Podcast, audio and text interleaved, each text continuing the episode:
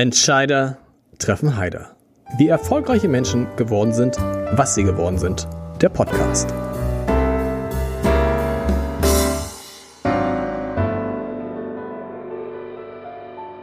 Herzlich willkommen. Mein Name ist Lars Heider und heute habe ich den Mann zu Gast, der gerade mit vielen, vielen, vielen Milliarden Euro versucht, ganz, ganz viele hunderttausende Arbeitsplätze über die Corona-Krise zu retten. Darüber werden wir reden.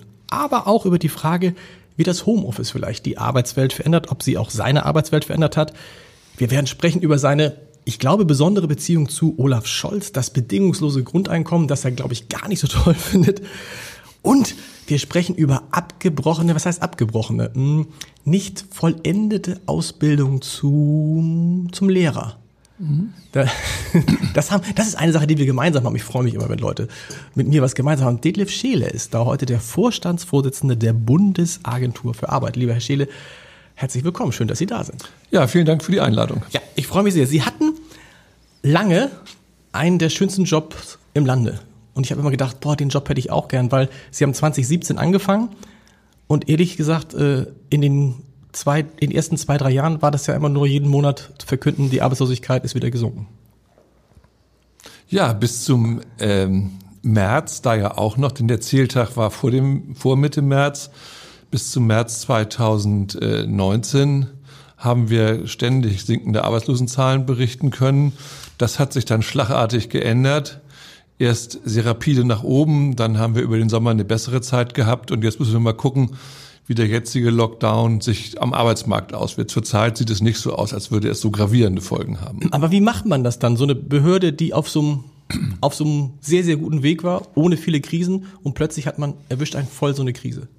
Naja, man sitzt äh, zuerst relativ konsterniert an dem Wochenende, ich glaube es war der 15., 16., 17. März zusammen und äh, man hat keinen Plan, das muss man sagen. Wo soll man den her haben? Weil am Klar. Donnerstag war noch alles in Ordnung. Und wir haben dann, glaube ich, ein paar richtige Entscheidungen getroffen, intuitiv. Wir haben die Einrichtungen für den Publikumsverkehr geschlossen. Das war die Voraussetzung, dass wir eben unser Personal umsteuern konnten von der Arbeitsvermittlung, von der Berufsberatung, von der Reha-Beratung rein in die Unterstützung bei der Kurzarbeitergeldauszahlung. Wir hatten normalerweise 700 Menschen für Kurzarbeitergeld im Office. Jetzt hatten wir am Ende 13.500. Und die Schließung der Einrichtungen für den Publikumsverkehr, wir waren ja online erreichbar, Klar. war aber der Schlüssel zum Glück, so schnell umstellen zu können. Und wir haben gute Führungskräfte und gute Mitarbeiter, die wussten, dass es auf uns ankommt. Das war schon intrinsisch, dass sie sich bewegt haben alle. Nochmal, vorher 700, die sich um Kurzarbeit, jetzt 13.500. Jetzt sind wir bei 7.500. Wir waren also, letztes Jahr bei 13.500 in der Spitze. Haben Sie eigentlich auch Leute wieder, Leute noch eingestellt, um diesen großen Andrang äh, bewerkstelligen zu können? Ganz wenig haben wir eingestellt. Wir hatten Amtshilfe, lustigerweise vom BAMF, den wir nun jahrelang geholfen hatten, von der Deutschen Rentenversicherung, Bund, vom Zoll. Also dann guckt man unter den Bundesbehörden, ob es Menschen gibt, die vergleichbare Ausbildung haben und die helfen können. Das ist zusätzlich gelaufen, aber sonst waren wir es alleine. Und die, Ihre Kollegen, also Ihre Mitarbeiter sind tatsächlich seit März weitestgehend im Homeoffice? Das war über den Sommer weniger. Zurzeit sind wir wieder bei ungefähr 50 Prozent in den Arbeitsagenturen. Wir haben zurzeit ungefähr 54.000 Menschen parallel im Homeoffice.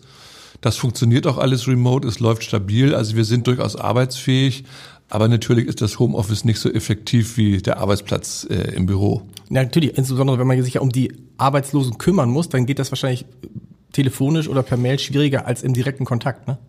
Also man muss sagen, dass ähm, es sind über 800.000 Menschen im letzten Jahr vermittelt worden, nicht nur durch uns, sondern am Arbeitsmarkt geschehen überhaupt. Also es hat keinen vollständigen Stillstand gegeben, das muss man sagen. Und wir haben auch Berufsberatung online gemacht, mit Videokonferenzen und so weiter. Aber man muss gar nicht drum herum reden. Kein persönlicher Kontakt heißt auch erschwerte Bedingungen, gerade wenn es um Problemgruppen am Arbeitsmarkt geht. Was hat denn das, äh, dieser Lockdown und Corona für die Digitalisierung ihrer Arbeitsabläufe gebracht? Das war ja der Moment, an dem alle standen und sagten und wussten dann, oh, wie weit ist denn mein Unternehmen jetzt eigentlich in der Digitalisierung? Wir beim Abend ja auch. Wie war es bei Ihnen? Naja, ich glaube, wir waren immer relativ weit als eine der, die, die größte Bundesbehörde, die es in Deutschland gibt. Wir hatten gute Infrastruktur für das Homeoffice. Wir konnten von 7000 dann auf diese unendliche Zahl sehr schnell hochfahren. Aber man muss sagen, die Telefonie hat eine gewisse Renaissance erlebt. Die hatte ja gar keine mehr. Wir waren wirklich, glaube ich, über die Telefonie gut erreichbar, haben Rufkreise eingerichtet ähm, und haben statt, ich glaube, 3000, 4000 Mitarbeiter am Ende 10.000 Mitarbeiter in den Rufkreisen gehabt, die telefoniert haben. Und die haben natürlich auch beraten, die haben uns aber auch große Antragsberatung in den Kurzarbeitergeldanträgen gehabt, gemacht, weil sie natürlich auch erklären mussten, ähm, einem Arbeitgeber aus dem Gastronomiebereich wie Kurzarbeit geht. Also wenn wir das früher hatten, hatten wir das mit der Automobilindustrie oder mit dem verarbeitenden Gewerbe. Jetzt war Hotel, Gastronomie, Tourismus, Einzelhandel unerfahrene Mitarbeiter trafen auf unerfahrene Arbeitgeber. Das war schon spaßig. Was auch deshalb natürlich schwieriger ist, weil wenn Sie einen großen Automobilkonzern haben, dann erklären Sie das einmal jemand aus der Personalabteilung und jetzt erklären Sie das einem Gastronom, der im Zweifel fünf Mitarbeiter hat, der nächste, der hat acht Mitarbeiter. Na, den Automobilunternehmen muss man das gar nicht erklären, weil das ist sozusagen gehört mit sozusagen äh, zu den Genen, dass man mal Kurzarbeit hat. Ja. Aber wie gesagt, also ehrlich, da haben Sie völlig recht wenn man ein Hotel an der Ostsee in Kurzarbeit hat, dann hat man, redet man mit jemandem, der es das erste Mal macht. Und bei uns, also meine beiden Sekretärinnen haben auch Kurzarbeitergeldanträge bearbeitet, die hatten das bis dahin auch nicht gemacht. Na, wir haben natürlich alles Personal sozusagen in die schnelle Antragsbearbeitung geschickt. Also sowohl in die schnelle Be äh, Bewilligung als auch in die schnelle Auszahlung. Wir waren bei fünf bis sechs Tagen. Auszahlung. Wir haben extrem zur Liquidität. Fünf, fünf bis sechs Tage hat es gedauert, ja. also Antragstellung und nach sechs Tagen hat man Nein, das Geld. Das ist so. Also man stellt einen Antrag, ja. dann wird Kurzarbeit durchgeführt und irgendwann rechnet man ab im Laufe von drei Monaten. Mhm. Und von dem Eingang der Abrechnung bis zur Auszahlung waren es fünf bis sechs Tage in unseren besten Zeiten. Aber wir haben es natürlich mit ganz vielen Mitarbeitern gemacht, die es auch gerade gelernt hatten. Klar. Sie müssen mal erklären, das sind ja so unvorstellbare Summen. Ich glaube, Sie haben im vergangenen Jahr 20 Milliarden Euro für Kurzarbeit. 21. 21 ja. Milliarden Euro.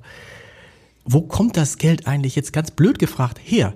Weil das hatten, das hatten Sie ja nicht eingeplant. Also wie geht das, wie geht das praktisch? Da rufen, dann sprechen Sie mit Olaf Scholz und sagen, ich muss mal für mein Etat 21 Milliarden Euro mehr kriegen und dann wird das irgendwie überwiesen, werden Kredite aufgenommen. Wie geht das? Na, das ist ein Mix, das muss man sagen. Also ein Telefonanruf mit Herrn Scholz war nicht nötig, weil also da gibt es festgelegte Arbeitsabläufe.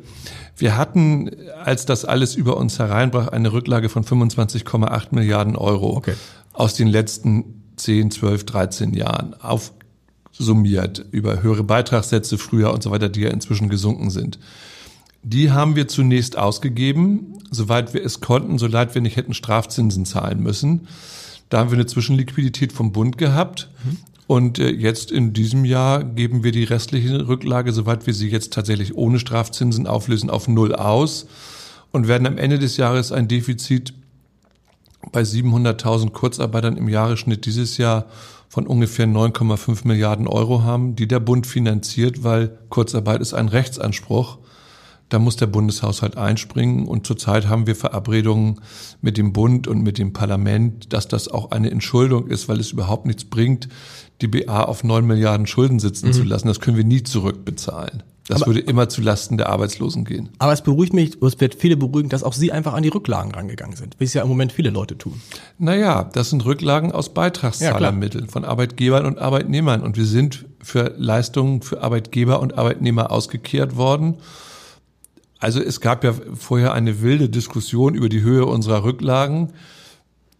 Ich glaube, es hat sich keiner vorstellen können, also das sozusagen, die sind ja geschmolzen wie das Eis in der Sonne. Also die sind weg faktisch und 25,8 Milliarden Euro auszugeben, da gehört schon was zu. Ist Kurzarbeit, Kurzarbeitergeld eigentlich eine deutsche Erfindung? Also in der Form, wie wir es machen, hat es bis dato kein anderer gemacht. Es hat in der Europäischen Union jetzt einige Länder gegeben, Frankreich, die es so ähnlich machen wie wir. Es gibt Österreich, die haben es noch etwas großzügiger gemacht. In der Regel äh, unterscheidet es sich hinsichtlich der Leistungshöhen. Die Systematik ist dann schon sehr ähnlich. Aber es ist eine faktisch deutsche Erfindung und wir haben in der Finanzmarktkrise 2008, 2009 da auch gute Erfahrungen mitgemacht. Da ist es zum ersten Mal eingesetzt worden, das Kurzarbeitergeld. Ne? Jedenfalls in dem Umfang. Kurzarbeit gab es schon vorher. Von Olaf Scholz damals, ne, oder? War, Olaf Scholz war damals, waren Sie damals nicht mit Olaf Scholz zusammen? Ich war Beamter der Staatssekretär, im, im, Arbeitsministerium. Und Olaf Scholz war, war Minister. Äh, war ähm, Arbeits, Bundesarbeitsminister. Wie lange können wir dieses Kurzarbeitergeld denn noch zahlen? Sie sagen, Sie rechnen fürs Jahr mit einem durchschnittlichen Anteil an Kurzarbeitern von 700.000. Ja. Wie viel sind es im Moment? Wir haben im Moment Knapp unter zwei Millionen. Okay. Äh, Wir haben immer zwei Monate rückwirkend, weil ich hatte ja eben gesagt, die Abrechnungssystematik ist so, dass Arbeitgeber nicht immer im Monatsrhythmus abrechnen. Wir haben jetzt die Oktoberzahlen, die waren 1,95 Millionen. Wir gehen davon aus, dass wir unter zwei Millionen kommen. Man muss jetzt gucken, was dieser Lockdown auslöst. Da aber das verarbeitende Gewerbe nicht betroffen ist, sondern Handel und Tourismus äh, und Logistik ähm, wird das so nicht durchschlagen. Da ist bereits relativ viel entlassen worden in den Bereichen. Und da gibt es viele geringfügig Beschäftigte, die haben keinen Anspruch auf Kurzarbeitergeld, sodass wir die Auswirkungen für begrenzt halten. Wir hatten 660.000 Kurzarbeitergeldanträge. Wir waren mal bei 8 Millionen. Wenn wir uns die Arbeitslosenzahlen insgesamt angucken, liegen wir jetzt, glaube ich, bei 2,7 Millionen Arbeitslose. Hätten Sie gedacht, dass es, das wirkt jetzt im Verhältnis gar nicht so, eine so starke Erhöhung nach dem, was 2020 passiert ist? Also wir sind jetzt mit Blick äh, auf das Jahr 2021 sind wir jetzt ja ungefähr auf dem Niveau von 2016. Ähm, wir gehen von 2,6 Millionen Arbeitslosen im Jahresschnitt aus. Das sind heißt, das heißt, die Zahl steigt gar nicht mehr, sondern wird noch ein bisschen sinken. die Zahl wird über das Jahr, wenn jetzt nicht, also man muss wirklich ein bisschen die Luft anhalten. Geht, geht, geht es mit dem Impfen oder geht es nicht? Ja. Ähm, wenn es geht, wird es so sein wie in die, im letzten Sommer. Da sind die Zahlen schon wieder gesunken, teilweise stärker als im Vorjahr. Und wir hatten im Dezember einen geringeren Zuwachs als im mehrjährigen Vergleich. Wir hatten 8000 zusätzliche Arbeitslose. Wir hatten auch schon mal 30.000 und 40.000. Welche Branche machen Ihnen da am meisten Sorgen? Naja, das verarbeitende Gewerbe macht einem Sorgen, die Automobilindustrie, die Zulieferer, weil die schon vor der Pandemie in dem Transformationsprozess waren. Der wird durch diese Situation beschleunigt, das muss man sagen. Es macht einem Sorge natürlich der Tourismus und die Gastronomie und die Kultur. Ähm, da muss man mal gucken, wie viel dauerhafter Schaden da entsteht, denn vielfach sehen wir gar nicht, wenn da jemand pleite geht in den Gastronomiebetrieben. Die sind dann weg und entstehen möglicherweise auch neu. Das kann man nur hoffen, dass der Schaden ein bisschen begrenzt ist.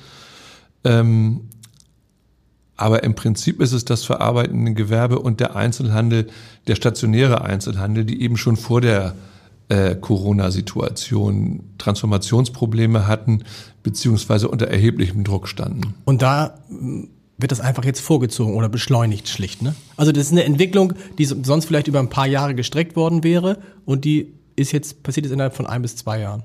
Also sie wird beschleunigt. Ich würde mich da auf keine Zeit festlegen. Wir haben ja gesetzgeberisch einige Veränderungen gemacht mit der Bundesregierung und mit dem, mit dem Bundestag. Also die, die Frage, wir können ja jetzt berufsbegleitend qualifizieren, auch Beschäftigte. Die Einführung dieser Gesetze ist stecken geblieben im März einfach. Also sozusagen, wir waren mit, den, mit der Automobilindustrie und mit den Zulieferern einfach viel weiter, was die Weiterbildung von un- und angelernten Mitarbeitern in den Branchen angeht, damit die sozusagen die Transformation durch eine Fortbildung zum Mechatroniker 3.0 äh, bei Conti zum Beispiel überstehen und nicht entlassen werden. Denn unser Problem ist die Demografie und das werden wir nach der Pandemie sofort wieder erleben. Das ist ja das, das fand ich das Faszinierende. Deshalb, wenn mich jemand vorher gefragt hatte vor der Pandemie, wie schwer wird das mit der Arbeitslosigkeit, da habe ich gesagt, es wird ein vorübergehendes Phänomen, weil es läuft ja gegen ein Phänomen, gegen das sie bisher gekämpft haben. Das muss man sich immer klar machen. Bis März war das große Problem, wo kriegen wir die Leute her? Wo kriegen wir die Leute für die vielen, vielen Tausenden, Zehntausenden, Hunderttausenden freie Jobs her? Und wir kommen ja jetzt in die Phase, von der wir seit wissen, dass sie, von der wir seit 10, 15 Jahren wissen, dass sie kommt länger, nämlich die Babyboomer. Wann geht das los? Wann gehen die Babyboomer los? Ist 60er Jahrgänge ist dann so die ersten? Also ähm, Mitte der 50er bis Mitte der 60er Genau. Jahre. Wir kommen jetzt sozusagen an die an die geburtenstärksten Jahrgänge, die jetzt in Rente gehen. Und äh, wir brauchen eigentlich jährlich eine Nettozuwanderung von 400.000, um bis 2060 so plus minus null rauszukommen. Äh, zu kommen. ähm, wir sind weit darunter zurzeit. Ja. Bei Nullzuwanderung, wenn wir bei 20 Millionen weniger Erwerbstätigen bis 2060 und bei 200.000 bei 10 Millionen Beschäftigten weniger. Ob wir das durch Rationalisierung und so weiter auffangen können. Also da bin ich nicht sicher. Ich glaube, es wird sehr darauf ankommen, das Fachkräfteeinwanderungsgesetz so zum Leben zu erwecken, das ist ja auch alles stecken geblieben, ehrlich Klar. gesagt, dass wir wirklich aus Drittstaaten Zuwanderung haben. Das heißt, eigentlich ist die Arbeitslosigkeit, selbst wenn die jetzt auf drei Millionen hochgehen würde in diesem Jahr, gar kein Problem. Auf perspektivisch gesehen. Aktuell für den Betroffenen natürlich total. Aber für die Gesellschaft gesehen haben wir, bleibt das andere Problem viel, viel größer. Also man muss gucken, dass äh, diese Pandemie jetzt nicht sozusagen Existenzen zerstört. Also man muss mal gucken, wie lange das dauert. Aber sonst würde ich Ihnen zustimmen, die Frage, was belastet den Arbeitsmarkt, ist eindeutig die Demografie ähm, und die Frage, woher kommen zusätzliche Arbeitskräfte. Und man muss sagen, dass Deutschland im Wettbewerb, das steckt ja alles ein bisschen fest, aber dass Deutschland im Wettbewerb um internationale Arbeitskräfte auch nicht so attraktiv ist wie andere. Deutsche Sprache, schwere Sprache, Englisch verbreiteter. Und das Fachkräfteeinwanderungsgesetz ist auch nicht so gestrickt, dass es geschmeidig laufen wird. Das muss man sagen. Da müssen wir jetzt mal gucken, ob es vielleicht Entwicklungen gibt, die sich in den vergangenen Monaten angezeigt äh, gezeigt haben, die uns bei, diesem, bei dieser Bewältigung dieses Problems helfen könnten. Ich denke zum Beispiel ans Homeoffice. Ist das Homeoffice etwas, weil man vielleicht Arbeit und Beruf, äh, Arbeit und Beruf ist sehr lustig, Arbeit und Familie besser zusammenkriegt, äh, dass man sagt, okay, wir heben dann das, was wir immer die stille Reserve genannt haben in meinen volkswirtschaftlichen Vorlesungen. Also die Leute, die jetzt noch zu Hause sitzen, ob Männer oder Frauen, dass die, wenn sie von zu Hause arbeiten können, doch für den Arbeitsmarkt zur Verfügung stehen. Also das mag in sehr begrenztem Umfang möglich sein, dass man ein, ein Reservoir rankommt, die sich entschieden haben, nicht zu arbeiten, aus welchen Gründen auch immer, und die dann auch, wenn es um Kinder ging, keine öffentliche Erziehung wollten. Aber der, also die, der Beitrag von Homeoffice wird gering sein dafür, zu diesem. Sonst würde ich sagen, man soll nicht unterschätzen, was Homeoffice möglich macht. Nämlich, Aber, was macht es möglich? Naja, also Homeoffice macht möglich, bestimmte Sachen besser miteinander zu vereinbaren äh, reduziert Mietflächen, reduziert Fahrwege, äh, reduziert unnötige Mobilität. Also da gibt es schon Sachen, äh, die geeignet sind, wobei Homeoffice auch an seine Grenzen stößt, wenn man selbst da betroffen ist und anfängt mit dem Personalrat über Bedingungen zu verhandeln, wie viele Tage pro Woche. Das sehen Sie doch hier beim Abendblatt wahrscheinlich auch. Was ist mit der Teambildung? Ich finde so eine ähm, so ein Kaffeetresen ist durchaus etwas, was auch gewisse Produktivität schafft. Und also es gibt Licht und Schatten. Wir werden nicht zurückkommen zu den Zeiten ohne Homeoffice. Wobei ich interessant, der jetzt zwei aktuelle Studien ähm, im Kopf habe. Eine aus Amsterdam. Wie viel Prozent, was glauben Sie, wie viel Prozent des äh, täglichen Bürogespräches zwischen den Kollegen dreht sich um Klatsch und Tratsch und wie viel Prozent um die Arbeit an sich? Schätzen Sie mal. Ganz neue Zahlen von heute. 40 Prozent um Klatsch und Tratsch. 90 Prozent. Aber ja. sagen die, ist auch ganz wichtig wegen Sozialisierung. Und das andere ist, das ist eine, eine Studie von einem Professor der Nordakademie, der hat sich die Produktivität in den westlichen Ländern angeguckt, in den vergangenen Jahren. Und hat gesagt, die Produktivität ist in den vergangenen Jahren immer gleich hoch oder gleich niedrig geblieben.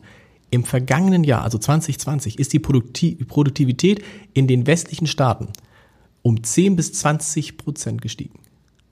Das ist ja auch, das ist ja auch, es wäre ja auch ein Beitrag, also je höher die Produktivität, desto weniger Arbeitskräfte bräuchte Die Produktivität ist ein Beitrag, das Fachkräftethema zumindest anzugehen, ganz eindeutig.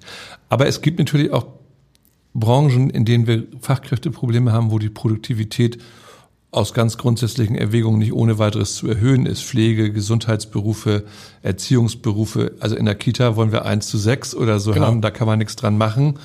Äh, also es wird helfen, ganz eindeutig aber es wird nicht die alleinige Lösung sein. Sie haben es gerade angesprochen, dieser Bereich, der mir am meisten Sorgen machen würde, wäre der Pflegebereich. Weil mhm. da gibt es ja auch zwei Entwicklungen. Wir haben viel zu wenig Pflegekräfte, aber da diese geburtenstarken Jahrgänge in Ruhestand gehen, werden wir natürlich tendenziell mehr Leute haben, die gepflegt werden müssen. Ja. Ist das der große Bereich, wo, wo es am schwierigsten wird, den Bedarf an, an Fachkräften zu decken? Also der Bereich, wo es am schwierigsten wird, würde ich mal sagen, ist Pflege- und Sozial- und Erziehungsberufe. Also beides. Wir haben ja gesetzliche Regelungen, was den Kita-Ausbau angeht. Das heißt also auch die, äh, der Bedarf an Erzieherinnen und Erziehern steigt. Und wir haben dann das demografische Problem, was Sie ja zu Recht ansprechen. Die Pflegebedürftigen steigen oder die Heimbewohner nehmen zu. Ähm, am die, die Erziehersituation ist zu lösen, indem man einfach die Erzieherausbildung stärkt und mehr Erzieher ausbildet und guckt, dass man von den Abgängen der Sekundarstufe 1 mehr für die Erzieherfachschulen kriegt. Das ist ja eine öffentliche Aufgabe. Die Pflegeseite ist deutlich schwieriger. Da wird man ohne Zuwanderung nicht hinkommen. Ähm, Aber da wir aus dem Ausland erwarten, dass ein Arbeitsplatz nachgewiesen wird und die Ausbildung anerkannt wird, ist das nicht trivial, sowas hinzubekommen. Wir haben dazu eine eigene Einrichtung, also einen eigenen Geschäftsbereich gegründet nach dem Fachkräfteeinwanderungsgesetz und wir bemühen uns sehr, in Ostasien zum Beispiel, in Vietnam, äh, Pflegekräfte zu mhm. akquirieren. Das geht auch, aber die Geschwindigkeit ist sehr, wie soll ich sagen, langsam. Aber man muss nochmal allen Leuten, die das hier hören, klar machen, aus eigener Kraft werden wir es nicht schaffen. Also mit den Leuten, die vorhanden sind. Ich glaube, es ist so, dass der Jahrgang 64 ist irgendwie gefühlt, da sind so, so viele Menschen geboren worden 1964 wie äh, doppelt so viel wie in, in 2000 oder so. Also wir reden ja. da wirklich über signifikant starke Veränderungen. Das ist so. Also wir werden das nicht sozusagen aus eigener Kraft schaffen. Man kann aber, glaube ich, auch ein bisschen an Arbeitsbedingungen in der Pflege was tun, weil die Verweildauer, wenn ich es richtig sehe, in den Pflegeberufen ist sieben bis acht Jahre. Mhm. Und das ist natürlich auch, äh, wenn ich das mal umgangssprachlich sagen darf, Perlen vor die Säue, Menschen auszubilden und dann aber sozusagen nicht dafür zu sorgen, dass sie möglichst lange auch diesen Beruf ausüben, den sie gelernt haben. Heißt aber ja auch umgekehrt für die nachwachsende Generation, man muss sich eigentlich keine Sorgen machen, in Deutschland Arbeit zu finden. Also eher, also man, man muss flexibel vielleicht sein, aber es ist, es wird in den nächsten 10, 15, 20, 30 Jahren mehr Arbeit geben als Arbeitskräfte es wird in den nächsten 10, 15 Jahren, das sehen wir auch am Ausbildungsstellenmarkt, wird es eher ein arbeitnehmerorientierter Arbeitsmarkt sein. Was ja eine gute Nachricht ist. Ja, finde ich auch. Also jetzt nicht. Sie müssen mal sagen, von diesen, von diesen, von diesen 2,7 Millionen, da denkt man, das sind ja nicht Leute, da sind ja auch Leute dabei, so wie auf dem Wohnungsmarkt. Es gibt doch immer leere Wohnungen, weil dazwischen Sachen entstehen, ne? Mhm. Wie viel davon, wie viel davon sind eigentlich so die klassischen Langzeitarbeitslosen? Wie viel sind davon welche, die mal zwischendrin einfach auf Jobsuche sind? Also wir sind ja im SGB III, also in, dem, in der Versicherung ja. haben wir ja nur Langzeitarbeitslose, wenn es uns nicht gelingt, die Menschen nicht vor zwölf Monaten wieder genau. zu vermitteln. Das gelingt uns aber bei einem riesengroßen Teil, das muss man sagen. Wir haben zurzeit ja eine Verlängerung des Arbeitslosengeld 1 Bezuges um drei Monate. Dadurch wächst das auch, weil ja gesagt worden ist, die Abbruchkante zur, zur Grundsicherung soll nicht so schnell kommen. Ja. Das waren die 15 Monate. Und wir haben, das muss man sagen, eine Problematik. Die Hauptleidtragenden der Pandemie der ersten Monate bei den Entlassungen waren Ausländer. Also wir haben in unserer Statistik nicht das Stichwort Migration, sondern Ausländer. Und das sind Menschen, schlechte deutsche Sprachkenntnisse, befristet beschäftigt, kein anerkannter Berufsabschluss. Ob es uns gelingt, diesen Personenkreis vor dem Durchrutschen in die Langzeitarbeitslosigkeit zu bewahren, das wissen wir zurzeit mhm. nicht. Wir bemühen uns, aber wir hatten ja eingangs schon über die Frage geredet, wie gehen wir mit Kontakt um, wie können wir vermitteln, wie können wir beraten. Also es ist ein Personenkreis dazugekommen, der für sich genommen relativ stabil unterwegs war vor der Pandemie, ähm, aber der schwer hat, wieder reinzukommen. Das muss man sagen, weil die Voraussetzungen schwierig sind. Und das ist entscheidend, dass man versucht, die Leute wenn sie in Arbeitslosigkeit kommen, schnell wieder schnell. reinzukommen? Okay.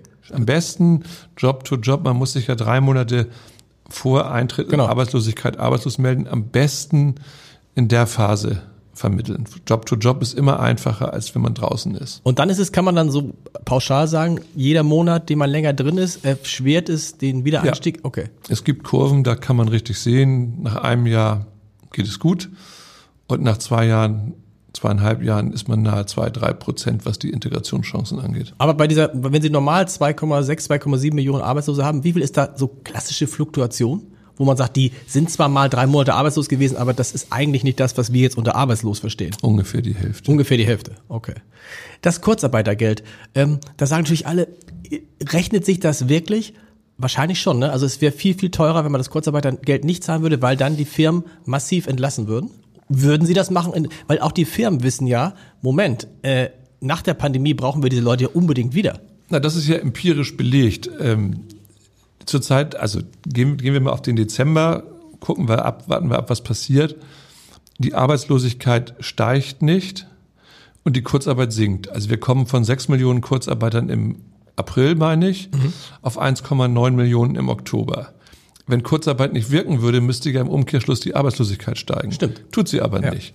Also insofern wird nicht entlassen, die Kollegen werden bleiben im Betrieb, die Arbeitszeit wird reduziert und wird wieder hochgefahren, wenn die Möglichkeit besteht. Das führt dazu, wenn wir jetzt optimistisch in 2021 gehen, dass zunächst die Kurzarbeit abgeschafft wird mhm. und die Arbeitszeit hochgefahren wird, bevor eingestellt wird. Also es wird den Erholungsprozess verlangsamen, dass wir Kurzarbeit haben. Aber es hat erstmal ehrlicherweise Deutschland vor allen möglichen Verwerfungen gerettet. Wir hatten drei Millionen Vollzeitäquivalente, technischer Begriff, drei Millionen Arbeitslose ja. mehr im April, wenn wir keine Kurzarbeit gehabt genau. hätten.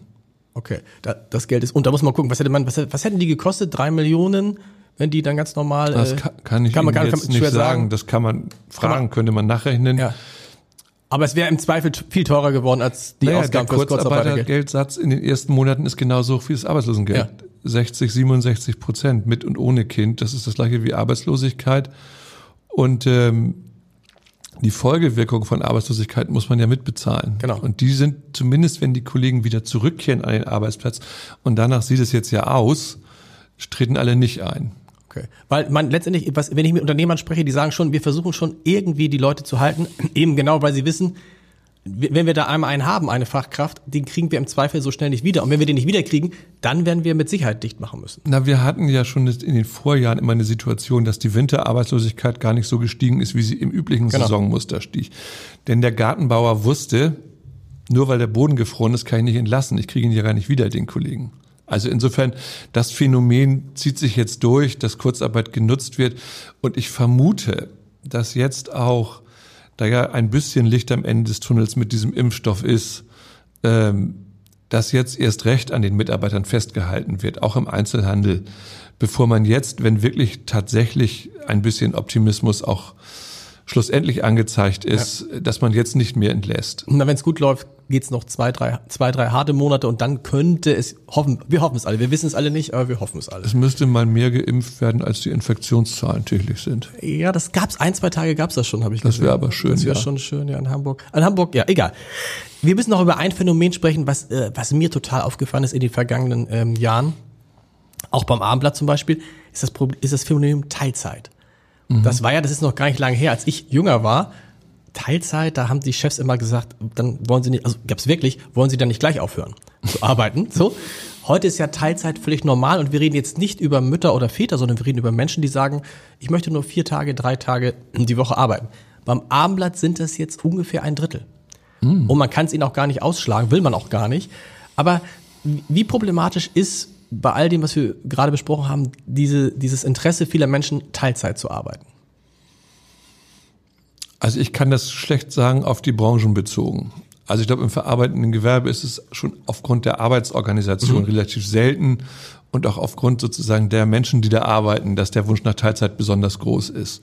Ich glaube, das sind einige Büroberufe, das sind Berufe mit Hochschulabsolventen, äh, bei denen es auch eine hohe Fähigkeit gibt, mit freier Zeit was anzufangen. Also das, glaube ich, ist die Grundvoraussetzung, mhm. dass man damit auch was anfangen kann.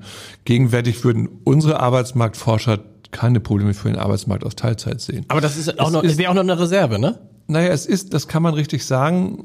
Nun war ich ja eine Zeit lang in Hamburg auch Jugendsenator. Wir haben damals 2013 also den Rechtsanspruch auf einen äh, Kindergartenplatz nur hingekriegt durch Ausweitung von Teilzeit auf Vollzeit. Genau. Denn da sind relativ viele Kolleginnen sind es da ja, äh, die auf Teilzeit gearbeitet haben und die, die, also die Erhöhung der Arbeitszeit hat uns sehr geholfen, äh, den Rechtsanspruch zu realisieren. Wir müssen mal so ein bisschen zu Ihnen kommen. Zu weil, mir? Zu Ihnen. So. Weil ist natürlich ganz interessant.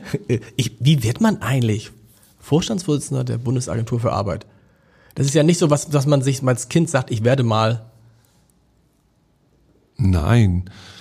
Also das Leben, Berufsleben geht so, man hat, man fängt irgendwo an und wenn man das Glück hat, findet man auf seinem ersten, in seinem ersten Arbeitsplatz etwas, an das man anknüpfen kann.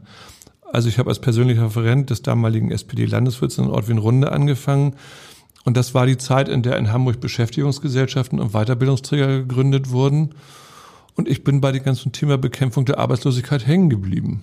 Obwohl Sie eigentlich so wie ich, das fand ich interessant, das wusste ich nicht, so wie ich in Hamburg auf Lehramt studiert haben, Politik, so wie ich, und so wie ich haben sie nur das erste Staatsexamen gemacht. Warum das zweite? Also das zweite Staatsexamen ist dann, davor liegt dann das Referendariat. Na, das war relativ einfach. Dann haben Sie ja auch ein Hauptseminar von Ihnen gesehen und der Hauptseminarleiter hat, ich bin ein bisschen älter, ja. gesagt, wenn Sie irgendwas Gutes für sich tun wollen, hauen Sie ab. Ja, genau. Suchen Sie sich einen Job. Und ich habe dann Arbeit gefunden und habe dann abgewogen, muss ich das Referendariat machen? Die Aussichten, die einem die Schulbehörde geben konnte, dass man eingestellt wird, waren mau, um es sehr vorsichtig zu sagen. Katastrophe. Also das war ja so lustig, man studierte und während des Studiums hat einem jeder gesagt, warum machst du das eigentlich? Ich habe also gerade Politik, also ich weiß nicht, wie es bei Ihnen war, aber ich habe gesagt, Politik, das kann doch irgendwie so ein Deutschlehrer nebenbei mitunterrichten. Warum hast du nicht Chemie und Physik gemacht? Das will ich jetzt hier nicht öffentlich beantworten, warum ich mich für Sport und Politik entschieden habe.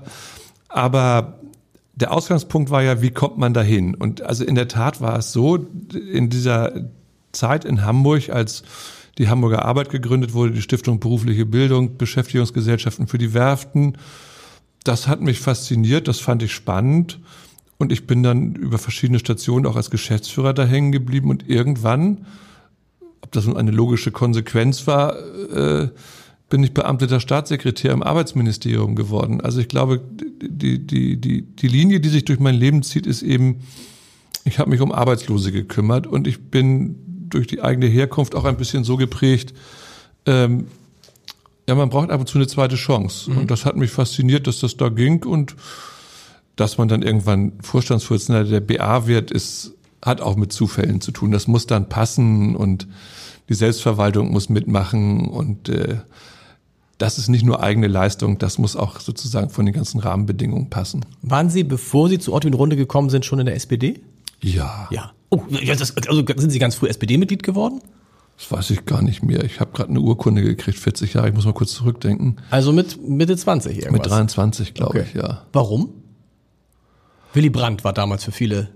Ach, wir waren, wohnten alle in Barmbek und äh, wollten uns engagieren und das war die Zeit, als man sich entschied, zumindest in den Kreisen, in denen ich befreundet war, geht man zu den Grünen, die damals so die Grünen Alternative Liste wehrt euch mhm. oder so hieß das, oder zur SPD und ich habe mich dann durchaus entsprechend, auch wie ich mich beruflich orientiert habe, eher an der Frage Arbeit und Soziales orientiert. Die kann man dann bei der SPD besser realisieren als bei den Grünen. Und dann sind Sie irgendwann, weil das zieht sich ja so ein bisschen auch durch Ihr Leben, müssen Sie irgendwann auf Olaf Scholz getroffen sein. Schon damals?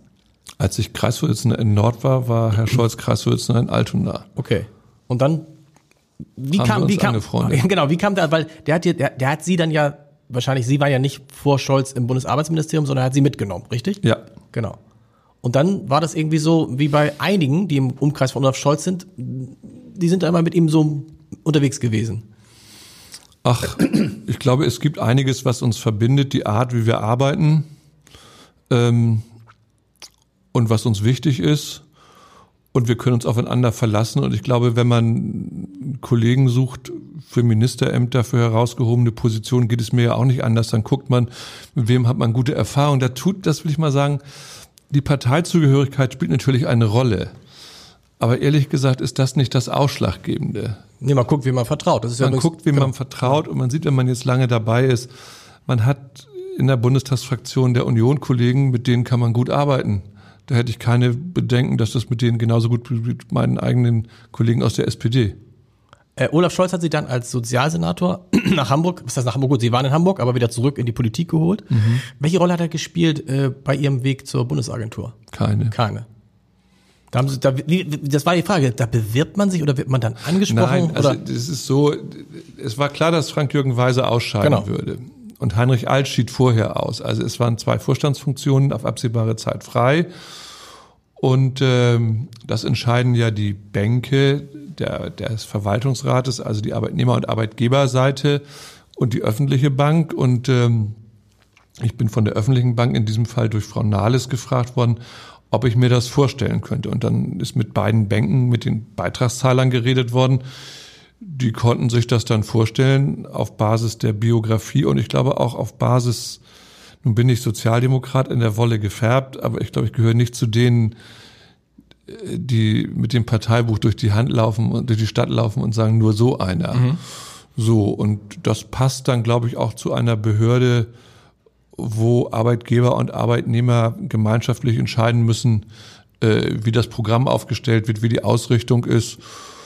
So, und das passt dann in einer historischen Situation, sage ich mal. Gibt es dann sowas wie ein Vorstellungsgespräch? Wen hatte ich denn mal? Ja, klar. Ja, klar. Und bei wem? Na, man geht zu den Mitgliedern des Verwaltungsrates Okay. und setzt sich bei den jeweils 14 Mitgliedern der Bänke hin und gibt Auskunft. Und äh, dann beratschlagen die, wie sie das fanden. Aber man muss nicht zum Beispiel bei der Bundeskanzlerin einmal kurz vorsprechen oder beim Arbeits Arbeitsminister ist es ihr direkter Vorgesetzter. Wer ist das? Kann man das Nein, so sagen? es gibt keinen direkten, also die Rechtsaufsicht über die Bundesagentur für Arbeit liegt im Bundesarbeitsministerium. Genau. Mit denen schließen wir auch die Verträge. Aber die eigentliche Frage ist, ob man in den Vorstand der Bundesagentur für Arbeit einzieht oder nicht, entscheidet die Selbstverwaltung, die Beitragszahler. Und da muss Bundeskanzlerin will nicht mal gucken, wer wird denn da der neue? Ich Doch. war auch bei der Bundeskanzlerin, klar. Und wie läuft dann so ein Gespräch ab? Nett. Wer hat das denn mal erzählt in diesem Podcast? Rüdiger Grube. Rüdiger Grube sollte auch mal, was hat er denn für, natürlich als er Bahnvorstand werden sollte, da sagte er aber, das Gespräch mit der Bundeskanzlerin war dann am Telefon. Na, um Mitternacht irgendwie. Nein, nein, bei Nein, mir war es persönlich und es ist, ähm, das ist ja eine Frau, die mit beiden Beinen im Leben steht, mit der kann man sich auch über Arbeitslosigkeit unterhalten und auch über die Frage, das war ja, als ich zur BA gewechselt bin, das war ja der Zeitpunkt der Flüchtlingssituation Genau. Ende 2015. Da hat man dann auch Themen miteinander, wie macht man das am besten und so weiter. Gibt es denn für Sie sowas, also äh, ich habe einmal im Jahr so ein Feedback-Gespräch mit meinem Vorgesetzten. Haben Sie sowas auch?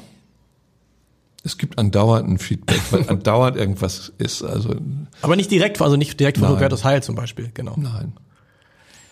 Olaf Scholz, wir haben schon drüber gesprochen, der will ja jetzt Kanzlerkandidat werden. Wie sehen Sie seine Chancen? Kanzlerkandidat ist er geworden. Der will Kanzler werden. Meine Güte.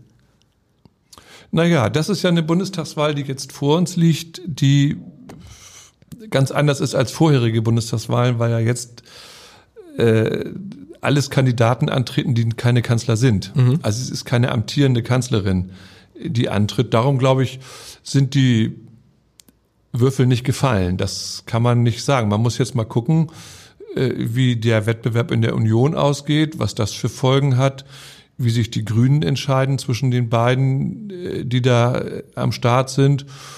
Und ich glaube, man muss gucken, wie dieses Jahr Klar. weiter verläuft. Also ich würde jetzt, was Herrn Scholz angeht, die Chancen nicht an den 15 oder 16 Prozent bemessen, die die SPD zurzeit auf die Waage bringt. Sondern die Frage, ob die Menschen das Gefühl haben, uh, diese Krise ist, ob nun gesundheitlich oder ökonomisch, immer noch da. Und wir brauchen jemanden, der, der weiß, wie das geht und der uns durch die Krise führt. Ne? Dann, dann könnte es ein Vorteil für Scholz sein, weil die anderen halt die Erfahrung nicht haben, egal wer es wird. Das, glaube ich, ist eine berechtigte Hoffnung, die die SPD zurzeit hat. Ich glaube, dazu ist es notwendig, dass man sich aber auch auf seine Kernkompetenz ein bisschen konzentriert und nicht so viel grüne Themen verhackstückt. Heißt was? Auf Arbeits- und Soziales. Naja, ich glaube, dass es wirklich darauf ankommt, also zum sozialen Inventar der Bundesregierung, der Bundesrepublik gehören gut bezahlte Arbeitsplätze aus dem verarbeitenden Gewerbe. Und ich glaube, dass man aufpassen muss, dass man da nicht leichtfertig die Hand anlegt. Und das kann eigentlich nur die Sozialdemokratische Partei tun, weil sie die Verbindung zu den Gewerkschaften hat. Und äh, darauf, glaube ich, muss man gucken, dass man einen Schwerpunkt legt und nicht sozusagen auf Feldern mit anderen Parteien wetteifert, wo man eigentlich nichts gewinnen kann. Das die ist, wählen das Original, die Leute. wir wählen das Original. Ich hätte gedacht, ich schicke ja immer allen meinen Gästen so einen Fragebogen. Und das eine Frage, wer ist ihr Vorbild? Und ich hatte natürlich irgendwie gedacht, dass sie vielleicht Olaf Scholz da angeben, haben sie aber nicht. Nein, warum auch? Jetzt verstehe ich auch warum. Sie haben ihre Frau als Ja. Vorbild genannt. Das ist interessant. Warum? Das habe ich da ja auch gesagt. Also, also diese generelle Vorbildfrage kriegt man ja öfter gestellt. Ja. Und ich glaube, es gibt eine ganze Reihe von Menschen, denen man im Laufe seines Berufslebens begegnet, die finden, von denen findet man, dass sie gute Arbeit machen. Dazu gehört zum Beispiel Olaf Scholz. Ja. So, um, die, Frage Vorbild. Ich habe meine Frau da reingeschrieben, weil die ist selbstständige Organisationsberaterin, also eine sogenannte Solo-Selbstständige. Relativ erfolgreich, also über viele Jahre erfolgreich, Okay. muss man sagen. Und deren ganzes Geschäft ist letztes Jahr im März zusammengekracht. Weil die Allgemeinverfügung natürlich dazu führte, dass sie auch keine Präsenzveranstaltungen Ja. mehr machen durfte. Und die hat ähm, dann C, also angefangen, sowohl Coaching wie Personalentwicklungsmaßnahmen äh, remote zu machen. Okay. Was ein Heidenaufstand war, weil sie auch wie viele in dem Gewerbe nicht besonders IT-affin ist, aber dann gesehen hat, was soll ich tun? Und mich hat, ich bewundere wirklich, dass sie das hinbekommen hat, das Jahr so zu überstehen, faktisch ohne Einbrüche, weil sie das ganze Programm umgestellt hat. Das heißt, Sie haben diese, diese allgemeine Situation bei sich zu Hause eins zu eins erlebt. Ja, total. Genau. Das ich mir, ist, was, gab es da manchmal Stress irgendwie nach dem Motto, oh, Ich war ja in Nürnberg. okay. Dann geht es. Wie lange sind Sie eigentlich noch in Nürnberg? Also ist das, ist Ihr Job an irgendein Alter Ja, geknüpft? bis zum Eintritt des gesetzlichen Rentenalters. Und ärgert Sie das? Nein, bin froh, wenn es dann soweit ist irgendwann. Weil ich hatte ein tolles Erwerbsleben dann, wenn jetzt Ja. nichts Ungewöhnliches passiert. Und ich finde, wenn man mit 65 und neun Monaten aufhört, nicht arbeitslos war, das ist nun keine Schande, im Gottes Willen, Nee.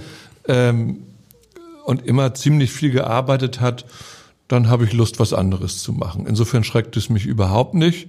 Ich finde es einen ganz normalen Schritt und das ist dann auch gut so. Das frage ich mich, ist das ein normaler Schritt in einer, in einer Zeit, wo wir dieses Demografieproblem haben? Müssen wir nicht nochmal umdenken und sagen, warum muss man überhaupt in Ruhestand gehen? Also, wenn man möchte, kann man, aber ich erlebe jetzt bei vielen, äh, im, im, im vielen Freundeskreis wäre zu viel gesagt, aber im Umkreis meiner Eltern, Schwiegereltern, so doll ist das alles gar nicht mit dem Ruhestand. Und ehrlich gesagt hätten die gern auch noch weitergearbeitet.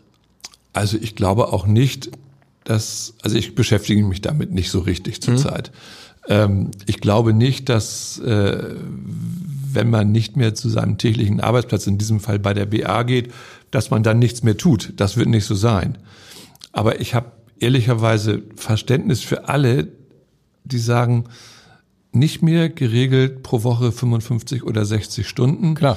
sondern ich hätte gerne mehr Zeit, dis, mehr Zeitfreiheit. Ja. So. Ähm, dann kann man gerne was tun, aber nicht mehr mit dem Druck, das Dritte entscheiden, bis wann liefere ich bitte was ab, sondern dann würde ich gerne mehr Zeitsouveränität haben. Und dann auch gerne für die Demokratie und für was alles. Das stimmt, aber ist es, ich meine, das ist ja eine, eine grundlegende Frage, ist es prinzipiell gut, sich so vorzustellen, man arbeitet nicht mehr? Ich glaube ja, dass es, dass es falsch ist. Dass man sagt, also, wenn du nicht mehr arbeitest, also wenn sie so sagen, nicht mehr irgendetwas tust mit anderen zusammen, was irgendeinen Sinn oder Zweck erfüllt, dann fängt auch das Leben, kann das Leben ganz schnell anfangen, anstrengend zu werden.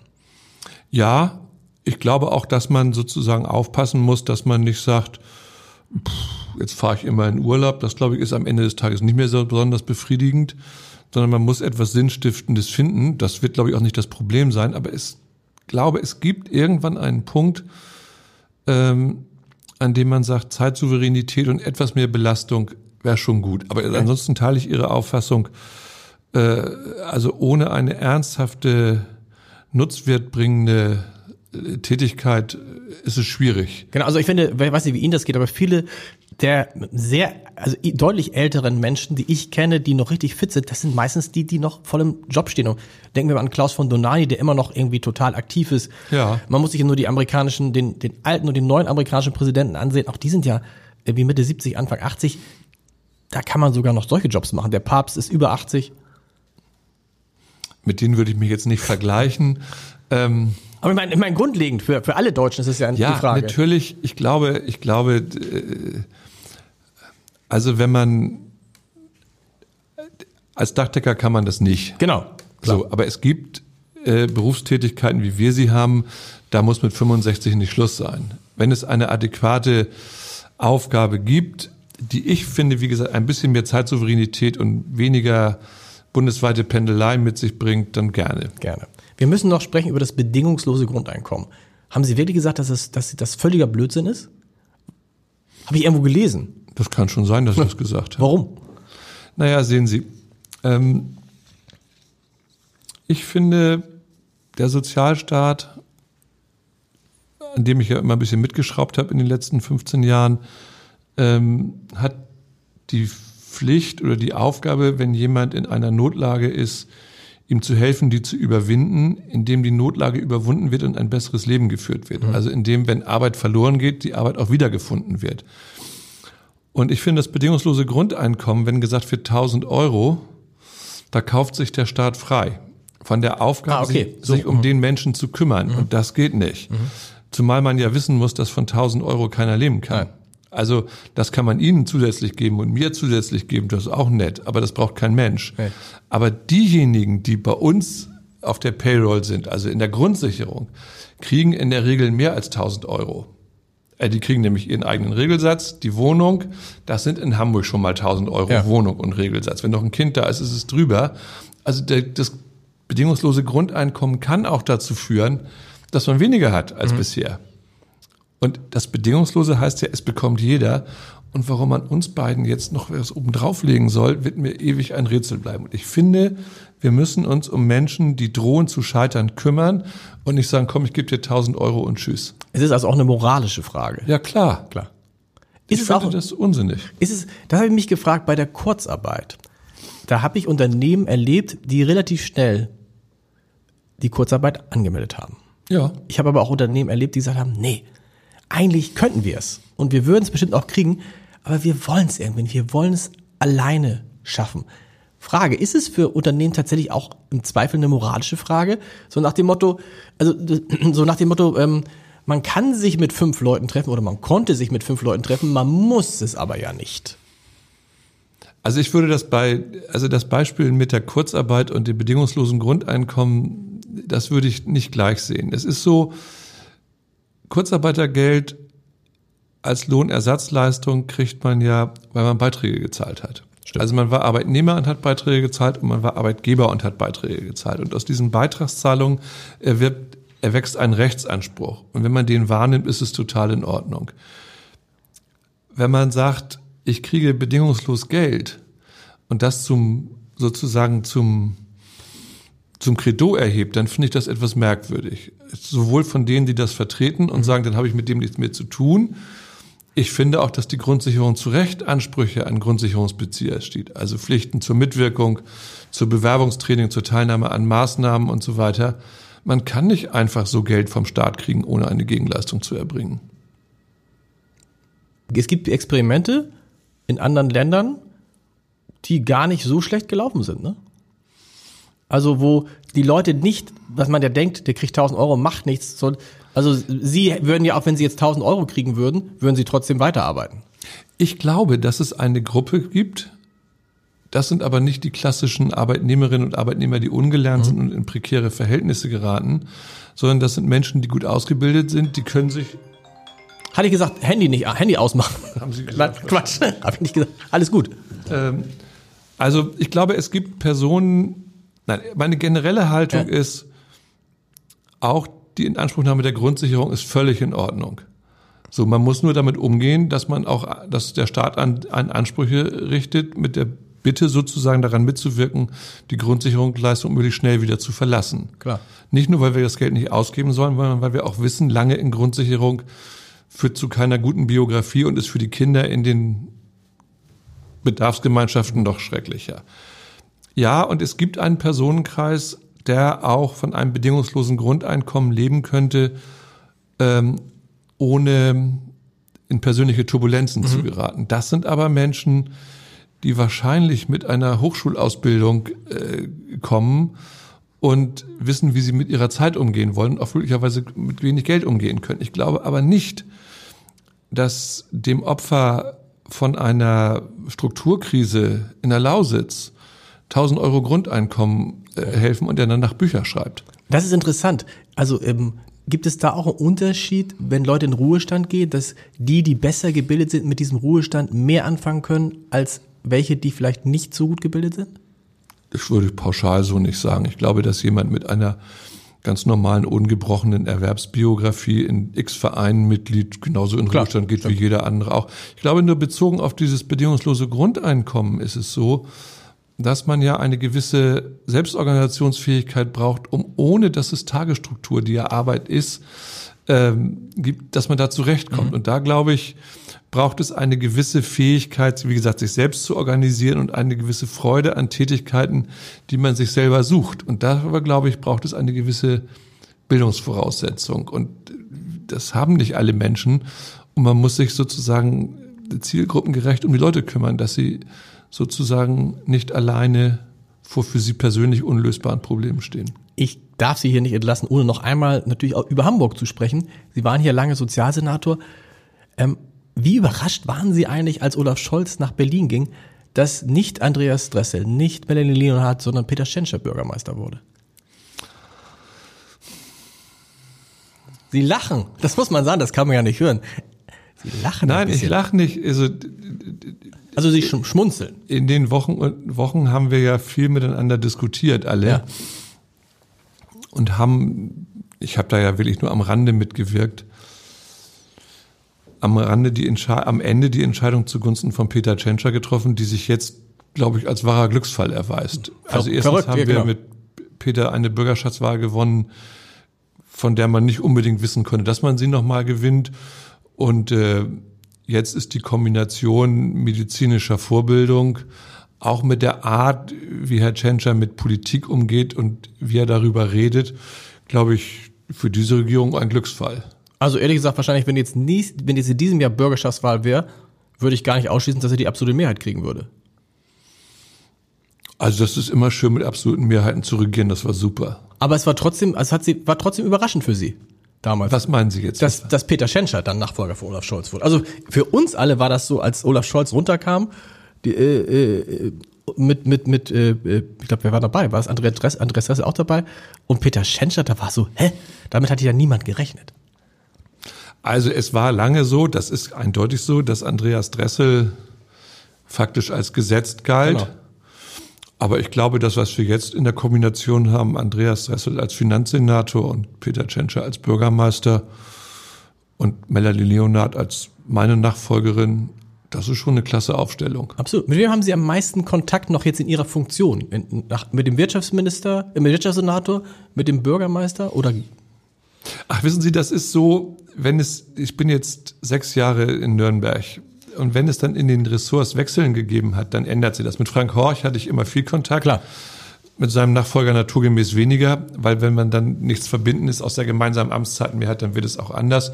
Ja, mit Melanie Leonard natürlich, weil die Sozialressorts der Länder und die Bundesagentur genau. für Arbeit haben immer eine Schnittmenge und ansonsten natürlich die Senatskanzlei mit, äh, mit äh, mit Jan Pörksen. Klar. Letzte Frage. Wenn Sie dann im Ruhestand sind, aber dann sind Sie wieder auch in Hamburg, dann leben ja. Sie. Ja, selbstverständlich. Sie pendeln jetzt. Ja. Ja. Schön blöd. aber konnten Sie jetzt auch selber im Homeoffice arbeiten?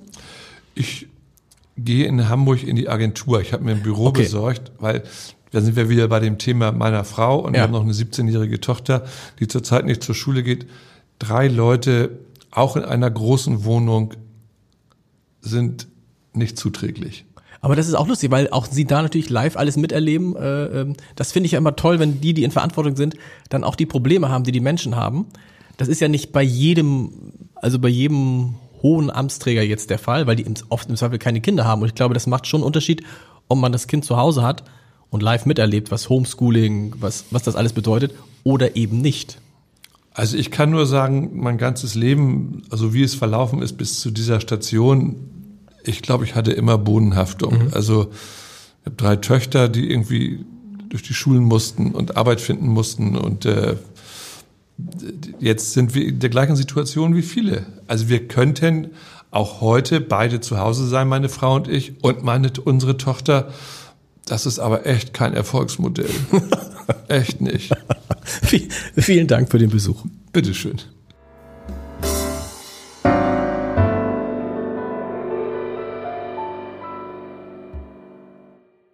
Weitere Podcasts vom Hamburger Abendblatt finden Sie auf abendblatt.de slash podcast.